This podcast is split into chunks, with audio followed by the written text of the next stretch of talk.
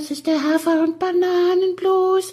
Das ist das, was jedes Pferd haben muss. Hallo, hier ist der Pferdepodcast, unterstützt von Jutta, der kostenlosen App für Reiter und Ställe. Hallihallo, hier ist das Testbild. Wir müssen jetzt das Testbild aufnehmen. Du hast es so gewollt.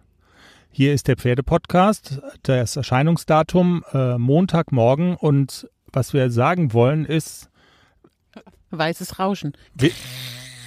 Wir, sind eigentlich gar nicht da. Wir sind noch am Fuß der Ronneburg beim großen Haflinger Turnier und erscheinen einen Tag später als üblich. Und wir machen das jetzt sozusagen für die Early Adopter, wollen wir das kurz durchsagen. Aber Jenny, so einfach können wir die Leute aber auch nicht ähm, jetzt alleine lassen. Also vielleicht kann man ja das Publikum so ein kleines bisschen hot machen. Und ich würde das gerne tun. Also wir wollen nicht zu viel verraten. Also es ist Halbzeit beim großen Haflinger Turnier, großer Jahresabschluss. Du bist zwei Prüfungen schon geritten und zwei musst du noch reiten.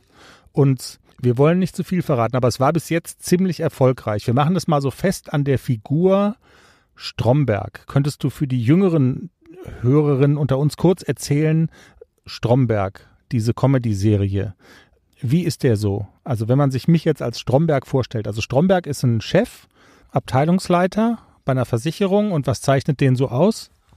Seine große Fresse. Genau, ist dann gerne groß, ne? Also eigentlich gewinnt er nichts, aber wenn er mal was gewinnt, aus Versehen, dann, dann geht alles. Kannst du dich an die Kegelfolge erinnern, wo er mit seiner Abteilung Kegeln war? Wo er sich ausgezogen hat, weil er alle Neune geschafft hat. Genau. Er hat mit dem nackten Arsch gewackelt. Habe ich nicht gemacht gestern. Also ungew- nein, aber wenn man es jetzt mal so an mir festmacht, also wenn man so mein, mein Innenleben so sieht, dann stand ich gestern neben diesem Dressurviereck und also es war fünf vor, Mit dem nackischen Arsch wackeln.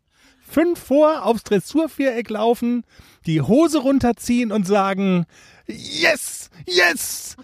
Und aber weißt du, und jetzt ist so, und das ist jetzt sozusagen die perfekte emotionale Rampe hin zur regulären Sendung, weil jetzt können die Leute sich entweder denken, was für ein arrogantes Arschloch. Wir wollen wissen, ob er quasi hinten raus die Hose wieder hochziehen muss. Weißt du, weil es stehen ja noch drei Prüfungen an. Oder die Leute fragen sich, ähm, kriegt vielleicht noch jemand, also wer kriegt noch einen fremden Haufen vors, vors Stallzelt gelegt? Wir wissen es nicht. Wenn, wenn die Leute dich jetzt sehen können, wie du jetzt schon abgehst. Ich gehe da wirklich so mit. Aber es war, komm, sag's, der ACDC ist jetzt ein Sieger. Zweimal sogar. Er hat zweimal gewonnen. Zwei goldene Schleifen. Heute Abend ist die L-Kür.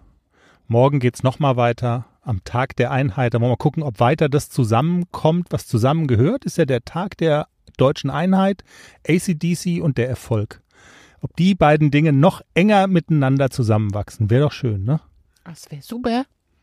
Du bist nämlich, eigentlich bist du so on fire wie ich. Ich kann es nur mehr zeigen. Mit Hose runter und. Weißt, also, wir wünschen euch einen fertigen Tag der deutschen Einheit.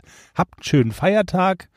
Wir haben Spaß am Fuße der Ronneburg beim großen Hafi-Turnier und wir melden uns dann einen Tag später als gewohnt. Mit allen Prominenten, sofern sie noch mit uns reden. Also auch da, da hängt ja vieles miteinander zusammen.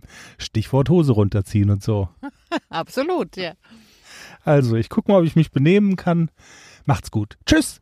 Tschüss.